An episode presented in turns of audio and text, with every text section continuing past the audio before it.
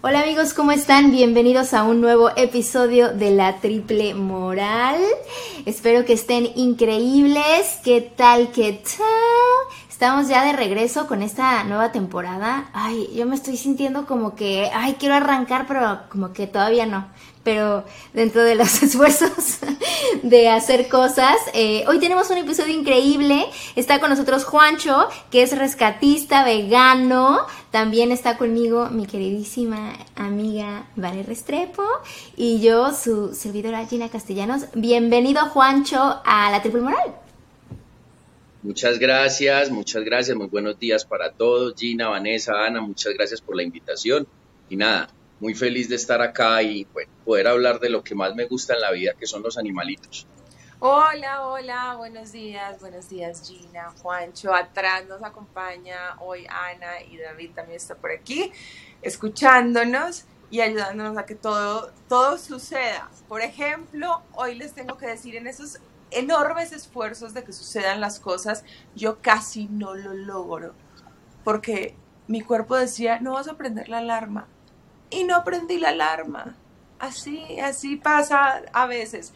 Pero no me podía perder yo este episodio maravilloso porque es el primer invitado que tenemos paisa de mi ciudad natal, de mi país natal.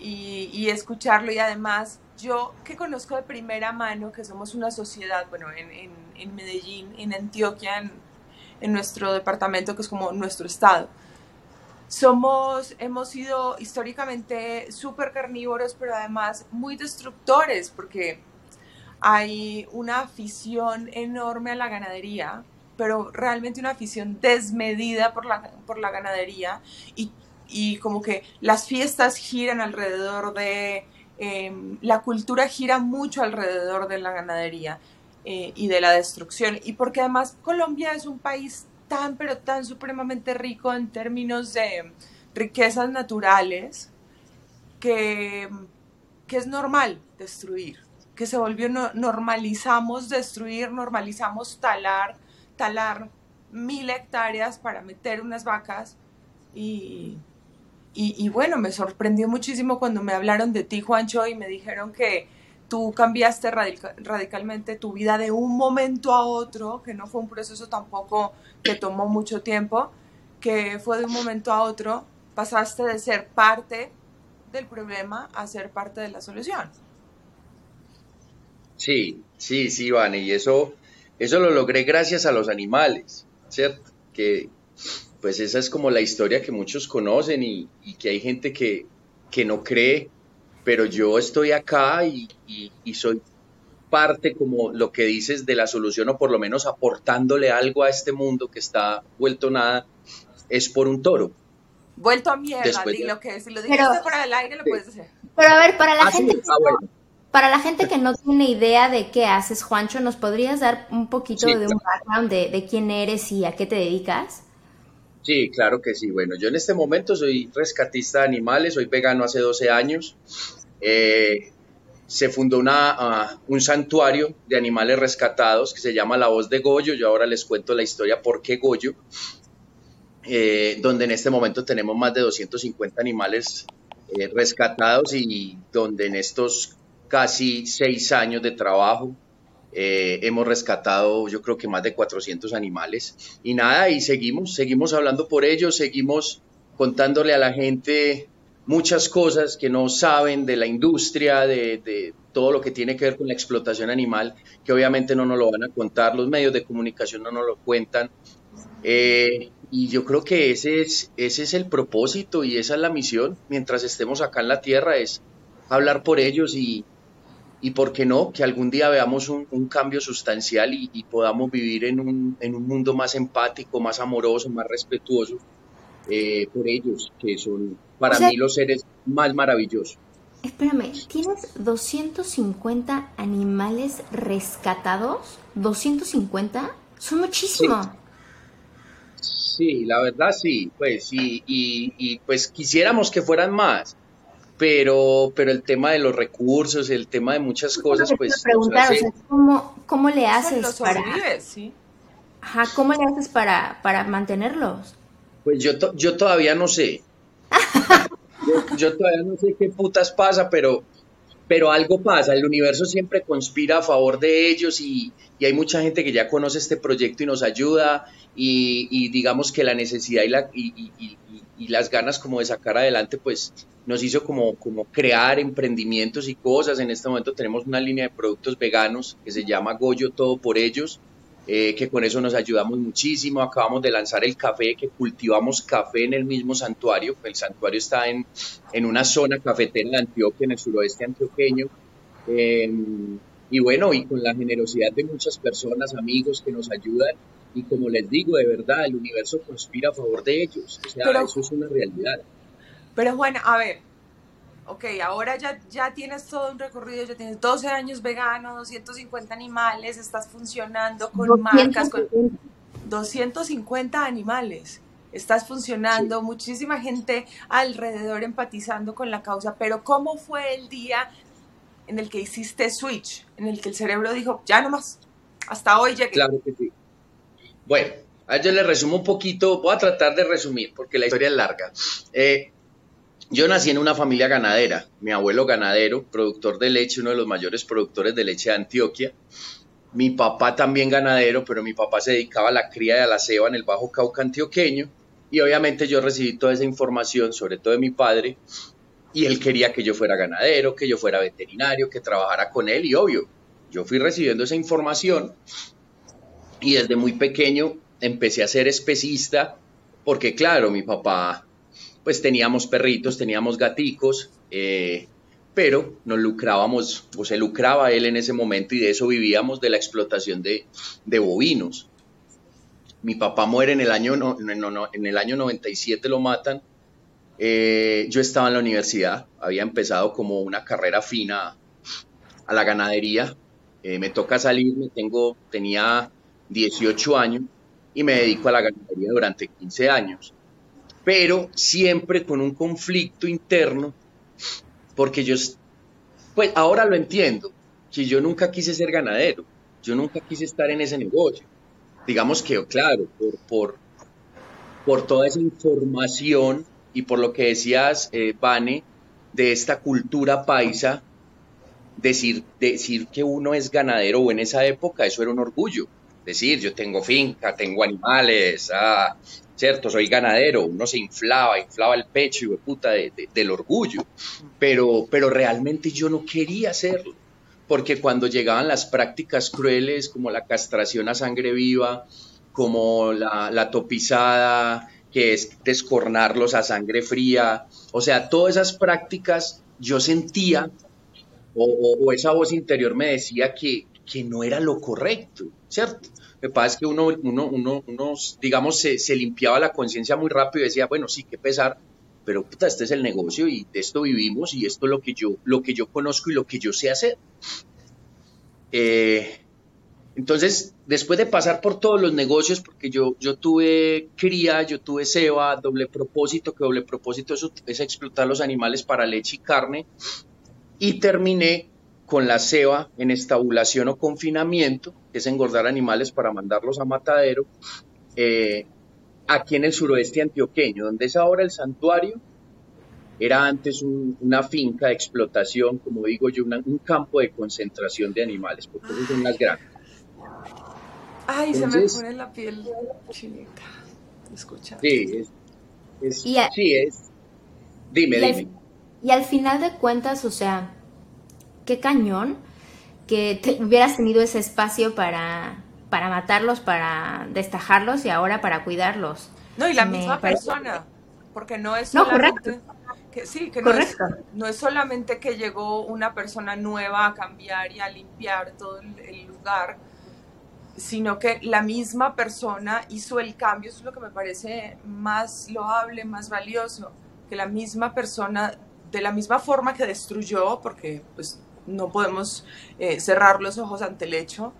De la misma forma que destruyó, de la misma forma se está dedicando a resarcir todo lo que pasó. Claro, eh, es verdad que todos los animales, yo también toda mi vida fui súper carnívora, pero todos los animales que ya me comí, pues no, no, no los puedo sobrevivir, no los puedo revivir. Eh, Juan, tengo una pregunta ahora que estabas hablando de, de las prácticas. Creo que me parece muy importante hacernos conscientes de todas esas cosas que ignoramos, porque creo que lo, lo peor y, por lo que eh, pecamos mucho es por ignorancia. No sabemos cuáles son esas prácticas y muchas veces incluso la gente dice, ay, no, no, no, no, yo no quiero escuchar esas cosas. No, no, no, no, no. Tenemos dientes y los dientes son para los carnívoros, entonces por eso vamos. Bueno, dos preguntas. Pero te voy a hacer la primera y ahora te hago la segunda. ¿Cuáles son esas prácticas que, que, que se llevan a cabo en el negocio de la ganadería? que no tenemos idea que existen, pero que sí son reales, porque además pensamos que solamente las podemos ver en PETA o en Greenpeace ah, o en todas estas organizaciones. Sí, sabes que sí, Vane, a mí me ha pasado mucho que cuando pues me han invitado por ahí a hablar y eso, mucha gente dice, ah, pero eso no es acá en Colombia. Y yo les digo, sí es en Colombia y a veces es peor, porque esta ciudad y este país y yo lo hice muchas veces. Y este país esta ciudad está llena de mataderos clandestinos, llena, llena, que obviamente son manejados por, por, por, grupos ilegales y cosas pues que no se van a acabar y pues que no viene al tema que yo creo que todos conocen la realidad y el contexto colombiano. Eh, pues no, Vane, yo creo que todas las prácticas, lo que pasa es que me a mí me, me, me, da mucha risa porque la, la industria eh, se siente amenazada y claro, ya están hablando de, ganadería sostenible, de ganadería que se le da bienestar, que los animales son tratados con amor, que mueren sin dolor, bueno, un poco de cosas. Pero realmente todas las prácticas son bárbaras, son, son crueles.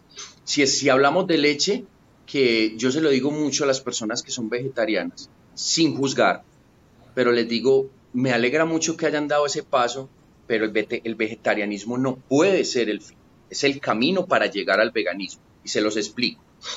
La industria láctea es la más cruel de todas. ¿Por qué? Porque el negocio es vender leche.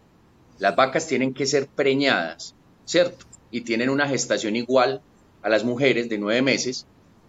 Eh, son violadas porque todo es con inseminación artificial. Eh, y cuando nace el bebé, si es macho, ese bebé a más tardar a los dos días es mandado al matadero para hacer embutidos, porque no es rentable para la industria.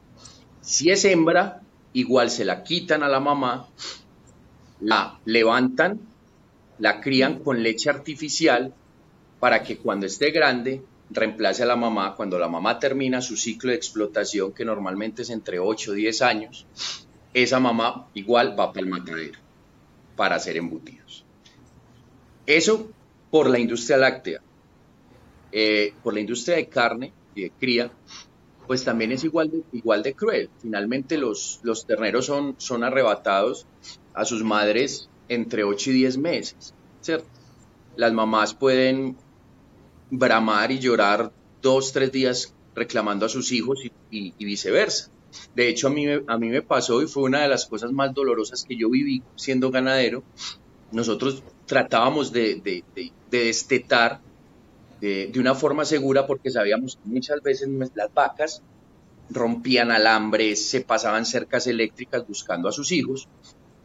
Entonces nosotros decidimos que íbamos a destetar dejando los, los terneros en los corrales de un día para otro y mandar las mamás a la parte más, más lejana de la finca, ¿cierto? Pero te estoy hablando de kilómetros, porque era una extensión de tierra muy grande.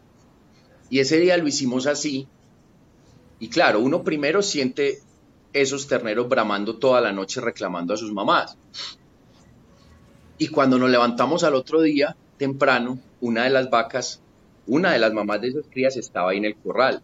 Había, había reventado alambre de púa, había pasado cercas eléctricas, había pasado de todo, con tal de, de, de ver a su hijo, de que no le arrebataran su hijo son cosas que, son, que son muy dolorosas, que pasan a diario, que obviamente se normalizan, eh, pero es de las cosas más atroces que hay. O sea, yo le digo a la gente, imaginémonos que nosotros estamos felices siendo niños con nuestra mamá, y puta, y que de un momento a otro llegue otra especie y lo monte a uno un camión, lo lleve a un corral y uno nunca más vuelva a ver a su mamá. Y, lo mismo la mamá no vuelva a ver a sus hijos. y obviamente muchas prácticas, van, o sea, lo que les decía ahora, la castración a sangre viva, que es capar los terneros, más o menos entre 4 o 5 meses de edad se, se, castran sin anestesia y sin nada. El descorne. Por, qué hacen eso? ¿Para qué? ¿Cuál es el objetivo de esa pues, práctica? Gina, así lo exige la industria porque supuestamente cuando los animales son capados, la carne es más magra, la carne es más, es, más jugosa y fuera de eso por el manejo, porque cuando ellos crecen, cuando están ya digamos siendo novillos y tienen, tienen huevas, pues como se dice ahí en, en la ganadería, pues posiblemente puedan de pronto coger otras vacas que están en calor y no son terneros de raza o sea, pueden, pueden, digamos, de una u otra manera dañar la genética del hato ganadero. Entonces, por manejo, por muchas cosas, los, los animales que se ceban hay que caparlos. Lo mismo el descorno, en la mayoría de razas, por el manejo. Entonces, lo mismo, el animal se tira al suelo, con una navaja se quita el, la punta del cacho y claro, empieza a sangrar, entonces hay que ponerle un topiz, que es una varilla de hierro, eh, eh, al fuego roja se le pone para poder, para poder cicatrizar, ¿cierto? Y eso todo se hace a sangre fría y a uno le parecía, vuelvo y les digo, entre comillas normal, porque yo sí decía, puta, claro, esos animales gritan del dolor. Lo mismo que los, los hierros, cada ganadería tiene un hierro, es una marca para que sus animales, por si se pasan de la pinta, pues poderlos reconocer para transportarlos y uno tiene que registrar en el ICA su, su, marca pues ese hierro, ese hierro es lo mismo, un hierro caliente donde se les pone en el cuero, en la piel, la numeración, un montón de cosas. Y más allá de todas esas prácticas, así ellos vivan, como, dicen ahora, que viven muy bien, que uno pasa y los ve cuando es ganadería eh, eh, tradicional de, de, pastoreo, de, de, ganadería extensiva, pues que es un pastoreo tradicional. Sí, uno ve los animales tranquilos, cuando normalmente acá en Antioquia cuando la gente va para la costa, va para Coveñas, uno pasa ya después de que baja a, pues, a orillas del Cauca, uno empieza a ver unas tierras planas, verdes y los animales muy tranquilos comiendo. O sea, eso es real. Pero es que no se trata del bienestar, se trata es que simplemente estamos explotando y asesinando un animal.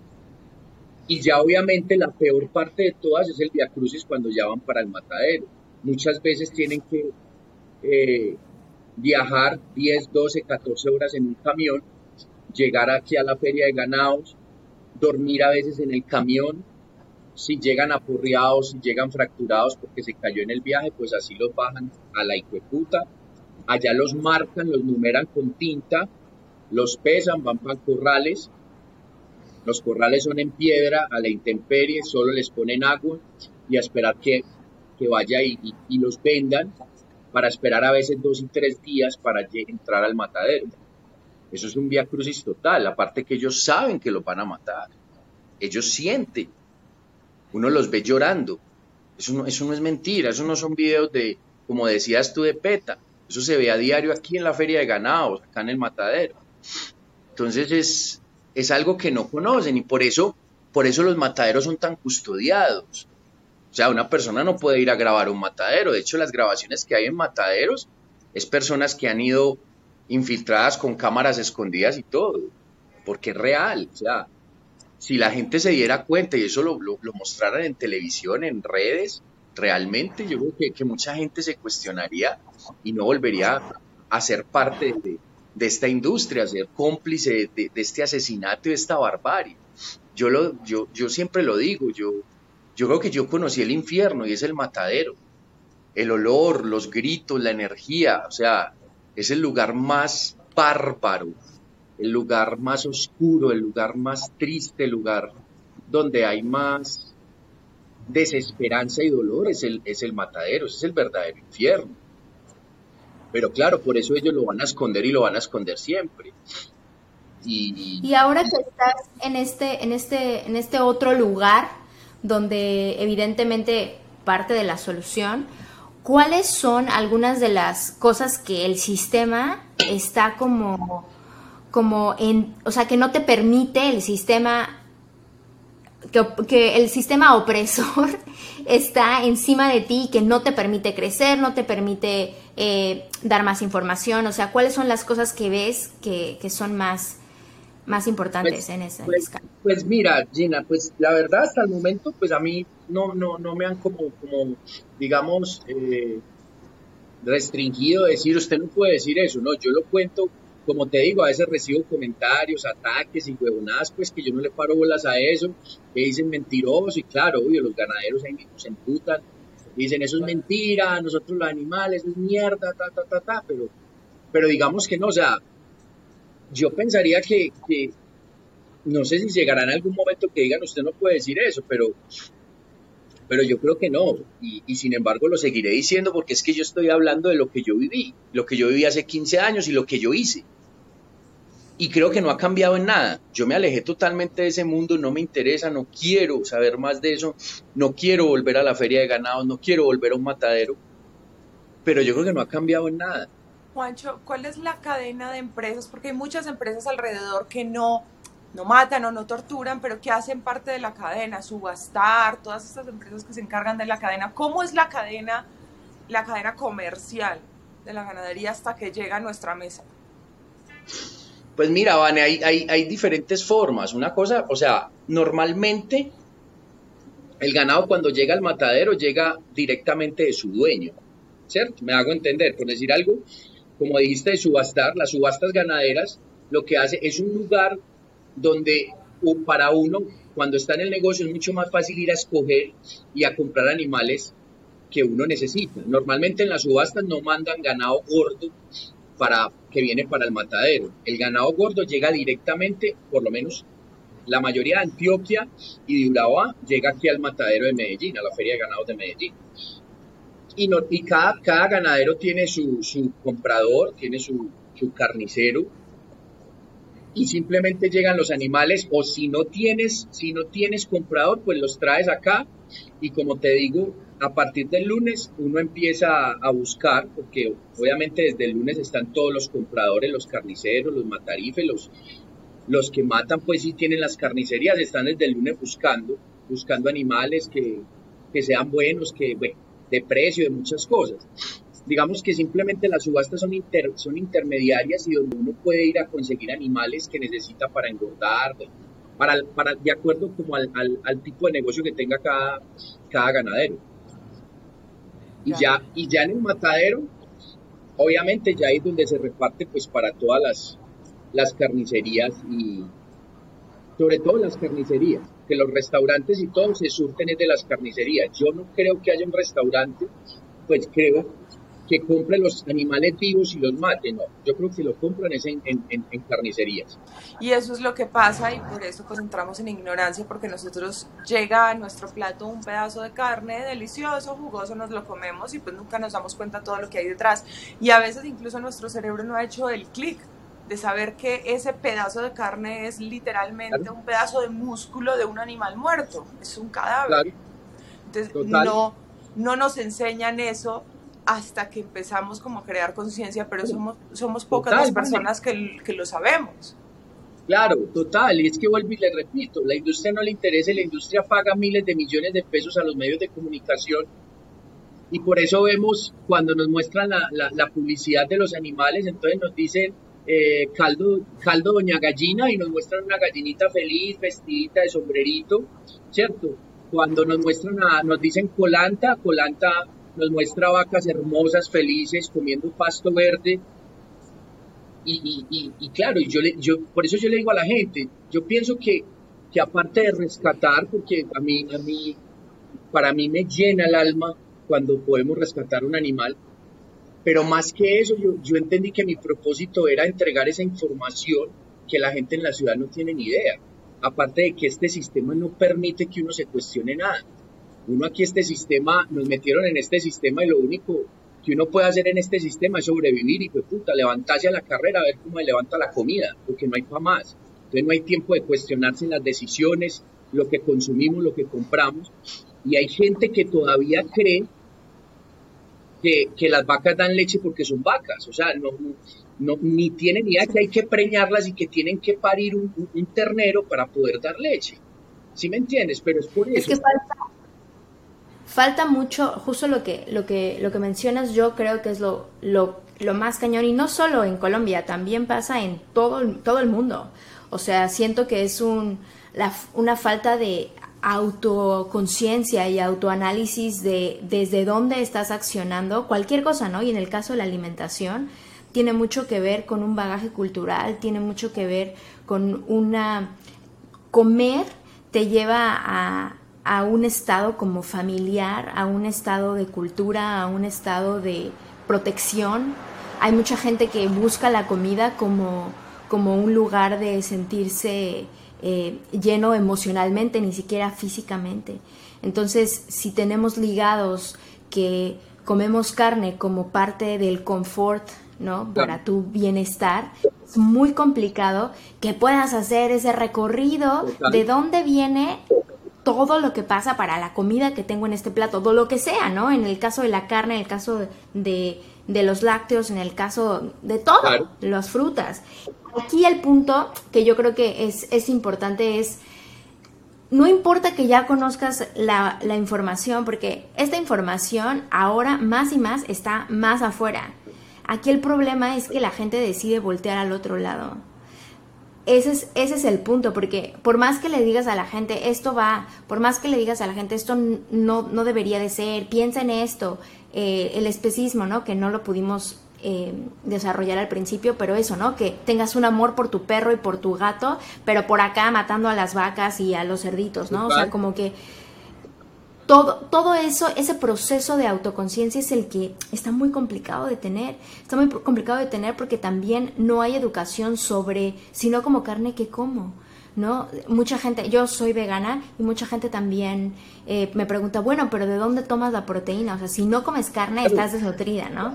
Entonces también es mucho el, la, la, responsabilidad eh, eh, propia que el veganismo incluye muchos, muchas cosas, ¿no? Incluye la parte ética, que estamos hablando ahorita completamente, pero también incluye la parte del cambio climático, que es real, que la, la, producción de carne es uno de los mayores problemas que tenemos con el problema climático que existe, el problema de agua, que ya no hay tanta agua por la cantidad de agua que se usa para estas prácticas, en fin. O sea, si nos vamos a a la gran, el, el, gran vacío de cosas, pues claro, evidentemente la gente dice, uy, no, qué complicado, qué complejo, o sea, no, no lo quiero hacer. Entonces, en base a tu experiencia, ¿cuáles son al menos una cosa que tú digas, cuando pensé en esto me fue más fácil o cuando hice esto me fue más fácil, independientemente de lo ético?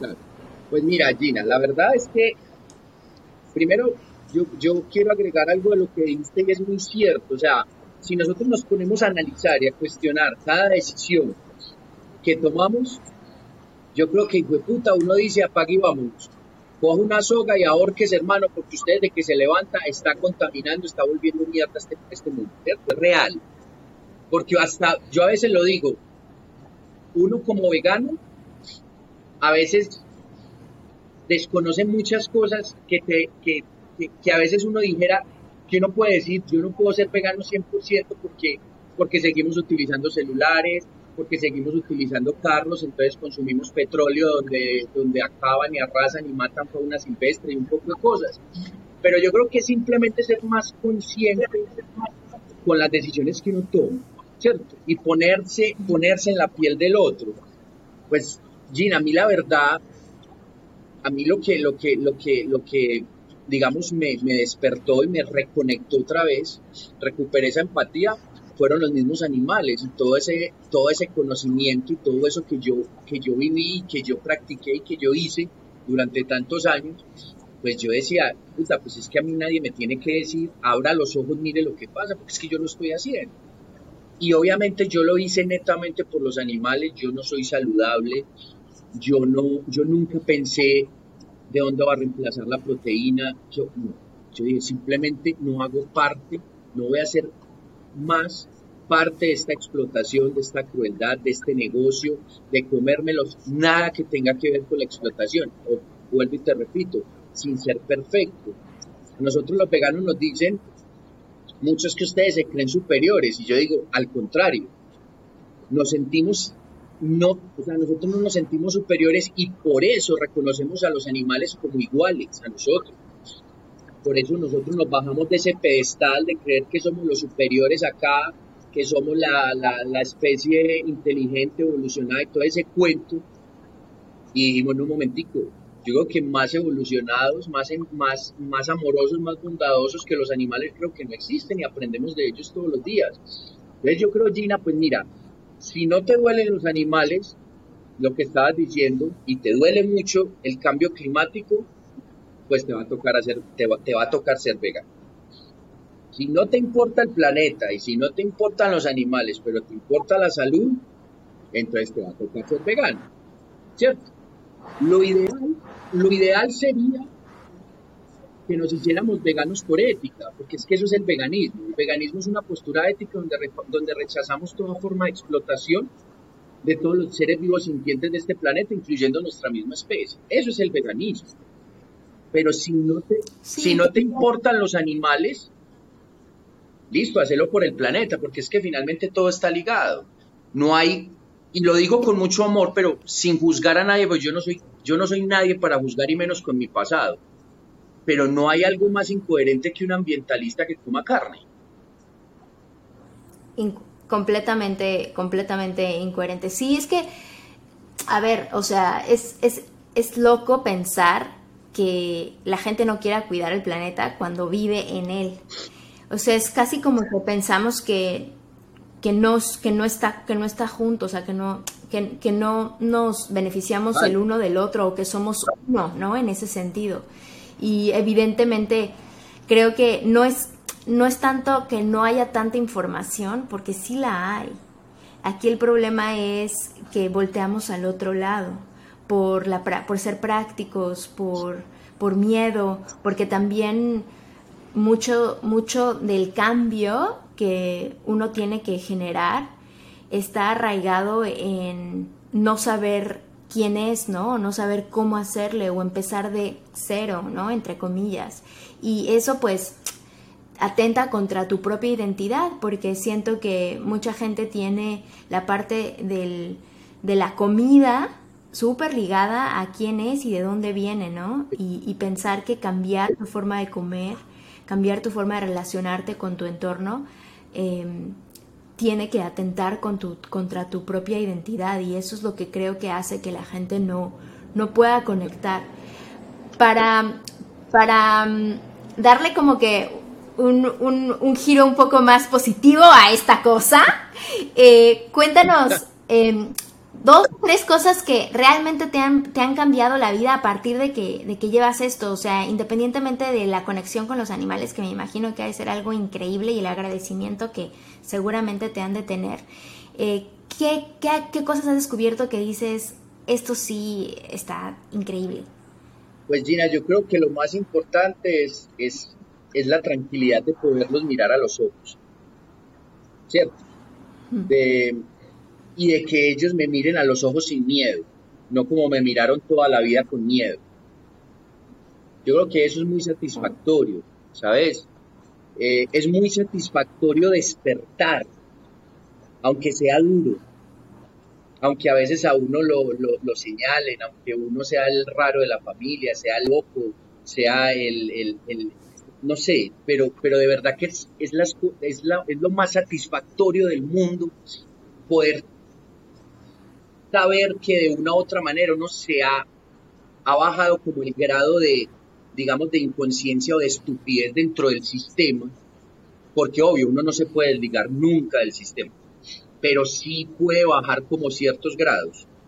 Entonces, poder, poder tener esa tranquilidad y más allá de eso, en, mi caso personal, poder haber encontrado mi propósito es muy satisfactorio y le doy muchas gracias al universo porque hay personas que pasan por este mundo sin haber encontrado su propósito, ¿cierto? Y yo siempre lo digo, la decisión más acertada que yo haya tomado en mi vida fue hacerme vegano. ¿Cómo fue el día, Juancho, en el que, en el que empezaste la transformación? ¿Cómo, empezar, ¿Cómo fue tu transformación?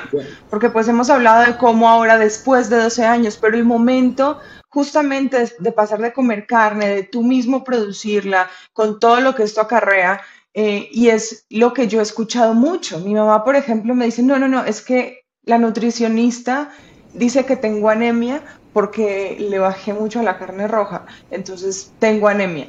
Sí, bueno, yo sé que eso no, que eso no es cierto y que esas no son las razones reales. Y, pero, pero se vuelve a veces una discusión estéril también con, con las personas, porque no se trata tampoco de, de, obligar a las personas porque nadie, nadie lo va a hacer tampoco. Sí, es cierto. En el momento en el que las empiezas a obligar. ¿Cómo fue ese cambio tuyo? Bueno, vale, pues como les decía, mi último negocio fue acá donde es el santuario, que fue Seban Estabulación o Confinamiento, que es un modelo europeo que llegó a principios del 2000 acá a Colombia y es donde uno encierra a los animales en establo y simplemente salen cuando ya están gordos para matadero. Uno les lleva la comida, están comiendo todo el día. Y yo, lo último lote de terneros que compré, me fui para la feria de ganado. En la feria de ganado no solo venden animales gordos para matar o descartes, también venden terneros para engordar, o sea, venden todo tipo de animales. Y me metí a uno de los corrales que iba a comprar como 25 o 30 terneros y dentro de ese lote salió un ternero como de 200, 220 kilos y se me arrimó súper mansito y me empezó a lamer la mano. Entonces a mí me pareció como muy charro y yo dije, este man, tu parcero tan, tan buena gente, me lo llevo sin mirarlo, porque claro, uno entra a mirar. O sea, uno no dice, ay, tan querido, no, no, a mirar, este me sirve, este lo puedo engordar más, este no, este tiene la pata delgadita, este no, este, este no tiene buena raza, este no me va a engordar. O sea, literal uno los escoge y se los mueve. Pero este animal, por el solo hecho de llegar y lamerme, o sea, realmente él ya sabía a qué había venido. Y dijo, este es mi propósito, esta es mi misión, yo a este mal lo tengo que, le tengo que recuperar la empatía. Yo lo veo así, porque esa fue la misión de, ese toro, ¿cierto? Entonces yo ya compro todo ese lote de terneros, me los llevo para la finca y resulta que el hijo mío, que en esa época tenía 5 o 6 años, eh, lo bautiza Osito, le pone Osito al ternero, el ternero resulta que se vuelve un novillo de 480 kilos, eh, ya listo para matadero. Obviamente en esos casi 10 meses la conexión con ese, con ese animal fue impresionante, así como cualquier persona con un perro. Pero yo en mi incoherencia, en mi estupidez, yo iba a mandar a Osito para el matadero. Y ese domingo que estoy en el establo con el, con el administrador de la finca, que ahora es el administrador del santuario, que también se volvió vegano. ¿También es vegano? Sí. Entonces, estando con él, porque como les digo, a mí yo tenía ese conflicto, yo no era capaz de embarcar los animales. Entonces yo lo ponía a él y yo le decía, ve, mañana vamos a organizar, mañana vienen dos camiones, se van tales, eh, em, montamos este lote en este camión, este lote en este camión, y en ese momento el hijo mío estaba escuchando la conversación. Afortunadamente, cuando él escuchó que en uno de los camiones iba Osito para el matadero, de una me dijo, me dijo, pa, usted, usted va, usted va a mandar a Osito para el matadero, usted no puede hacer eso, Osito es nuestro amigo. Hijo de puta, yo me sentí como un culo y me dijo, si usted vende osito, yo no le vuelvo a hablar. Y estaba así con la voz temblorosa, con la lágrima, y yo dije, no, no, no, hijo, pues cómo, no, no, osito no lo vamos a vender. Pero finalmente se fueron todos, quedó osito, y osito se convierte en un toro de más de mil kilos. Un animal hermosísimo, pero con la, con la nobleza y la mansedumbre de, yo creo que de un gusano de seda, pues era más bravo un gusano de seda que osito, osito le tenía miedo a los perros y era como, digamos, otro animal de compañía de, allá de la fin.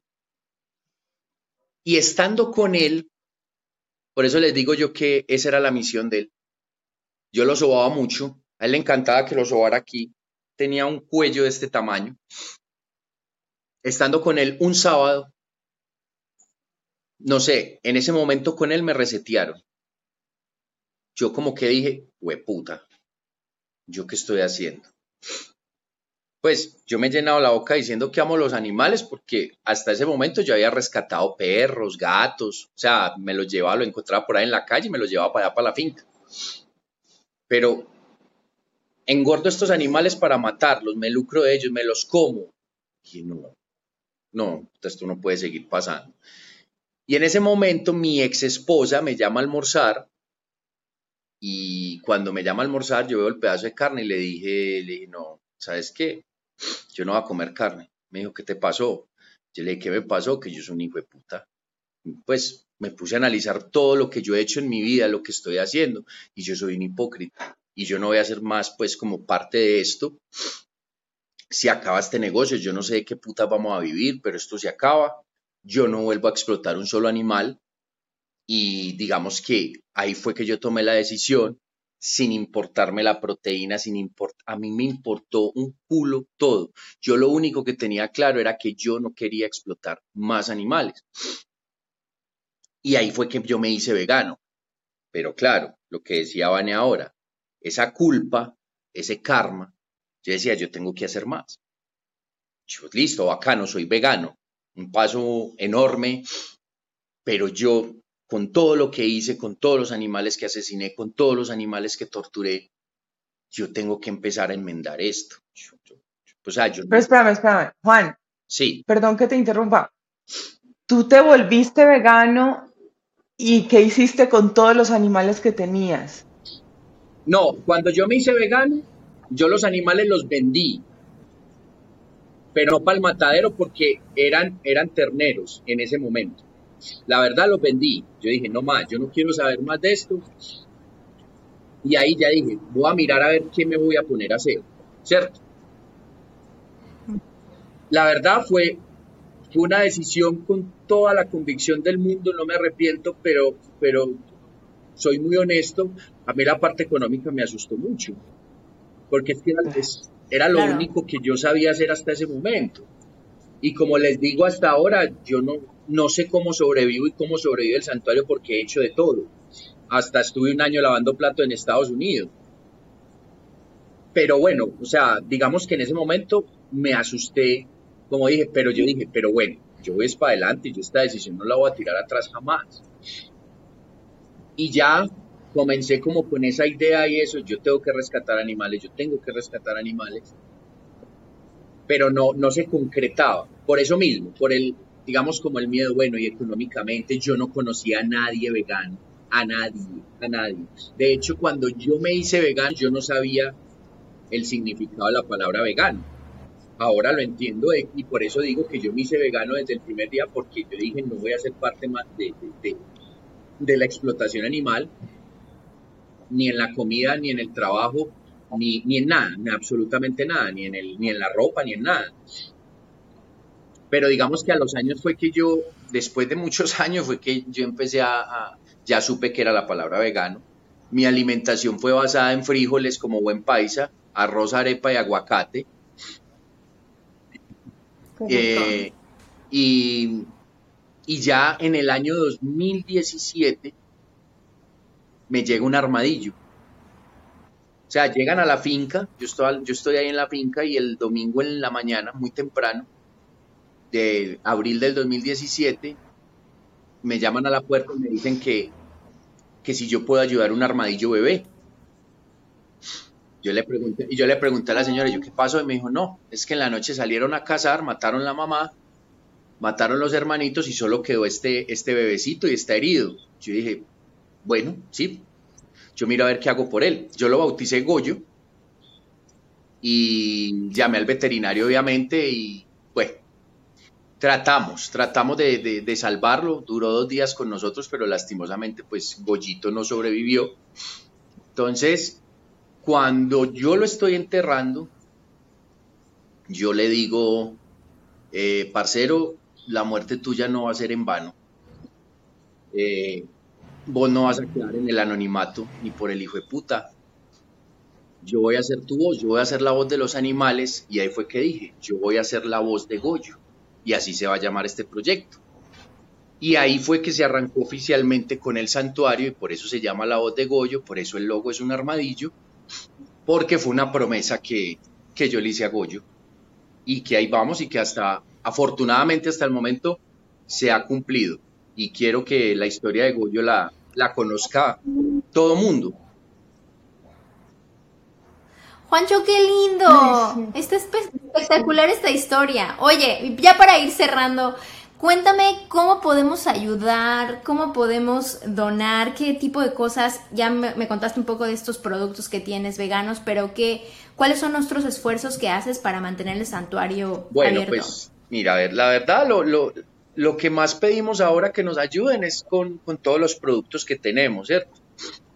Porque pues finalmente uno dice, listo, si quieren donar, ahí está la cuenta de, del santuario, si nos quieren donar alimento, para nosotros es valiosísimo, sobre todo los concentrados que están carísimos, aquí todo ha subido impresionante, desde hace un año casi que se ha doblado los precios de los concentrados, eh, pero si nos quieren eh, colaborar en Goyo Todo por Ellos, que es la cuenta de los productos donde hacemos eh, las proteínas veganas, pues hacemos masa de arveja y lenteja, de avena, lasañas congeladas, eh, salsas, eh, chocogollo, que es como una especie de postre del que era de Milo, pero vegano. Bueno, tenemos varios productos y ya estamos sacando el café tostado, que se llama Goyo también, y con eso nos ayuda muchísimo, ¿cierto? Eh, toda la información y todo lo que hemos hecho, pues estamos en Instagram como La Voz de Goyo. Y, y nada, pues yo creo que la forma más grande de ayudarnos también es que la gente se cuestione y, y ensaye y, mire una, una vida una vida desde el veganismo es una vida muy bonita, muy amorosa y yo creo que si, pues si todo el mundo se vuelve vegano, pues nosotros no volveríamos a, a rescatar animales y cerraríamos los santuarios que ojalá pasara eso, ojalá los santuarios no existieran. Claro, porque se vuelve un lugar seguro para algunos animales, pero fuera de ese lugar, pues es, es un mundo atroz para todos los animales. Vale, sí, la cifra, la cifra es escandalosa. Hasta hace 3, 4 años la, hablaba más o menos de 350 millones de animales asesinados diariamente en el mundo, sin contar los de mar. Es una locura, es una locura. Porque con los de mar se puede, se puede duplicar eso. Total, o triplicar. Juancho, ha sido de verdad un placer tenerte. Eh, gracias por la conciencia, porque a veces eh, cuesta trabajo estar en conversaciones así, porque seguramente nuestros queridos es bueno no es radio escuchas pero podcast escuchas. Eh, han ay no qué es esto y le cambio porque siempre como que huimos de tener estas conversaciones que a veces son complicadas. Entonces te agradezco muchísimo por sostener el espacio para contarnos platicarnos desde tu punto de vista desde tu honestidad. Eh, tienes una historia muy linda eh, gracias, gracias por venir a la Triple Moral a, platicarnos y a toda la gente que, nos escucha, pues a ayudarnos, porque también al final de cuentas, cuando lo haces por otro, también lo estás haciendo por ti, nunca realmente lo estás haciendo por el otro. Entonces, Em, pues sí, en las prácticas, como te dije al iniciar este episodio, en las prácticas de veganismo, creo que cualquier momento para platicar, cualquier momento para compartir información, siempre es muy bienvenido. Eh, muchísimas gracias por venir a la Triple Moral. Amigos, yo soy Gina Castellanos, a mí me encuentran como arroba Gina Castellanos-bajo. Yo soy Vanessa Restrepo, a mí me encuentran como arroba Vanerrestre y solo les quiero decir para cerrar que hay muchas opciones, que tenemos un privilegio gigante de vivir en este momento, porque hay muchas opciones que saben a carne, se ven como carne y son, son basados en plantas.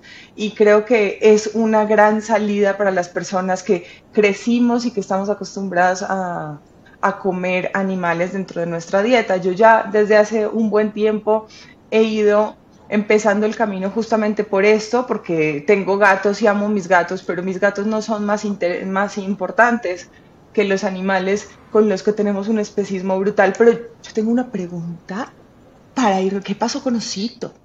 ¿Dónde está Osito? ¿Cuánto vivió Osito? ¿Cómo fue la muerte de Osito? Osito, lastimosamente, lo tuvimos que dormir en el febrero del 2016, porque empezó a sufrir un problema en la columna donde tenía mucho dolor, donde era progresivo y donde ya no se paraba. Y digamos que ese... Pues con ese peso, imagínate. Y digamos que ese fue el karma mío. Tener que tomar la decisión de dormir a Osito. Yo ahí entendí muchas cosas y entendí que también estaba de una u otra manera purgando. Pero bueno. Juan, pues te agradezco, te agradecemos muchísimo por haber abierto este espacio, por habernos eh, entregado tu tiempo, tu corazón y tu alma y entregársela a los animales todos los días, cada día que te despiertas tienes este propósito de estar salvando y bueno, necesitamos que el mundo se llene de personas como tú. Muchas gracias a todas, todos, todos por conectarse, por escucharnos, compártanos. Igual aquí abajo en la descripción pueden encontrar todos, todos los, links y las redes sociales para encontrar a, a Juancho y a la voz de Goyo. Y me despido con el corazón llenito. Muchas gracias, mil gracias por la invitación, gracias a ustedes. Y nada, simplemente decirle a las personas, hagan el ensayo, cuestionen, cuestionen todo, absolutamente todo y saquen conclusiones, que ser vegano es la mejor decisión que uno puede tomar en su vida. Muchas, muchas gracias.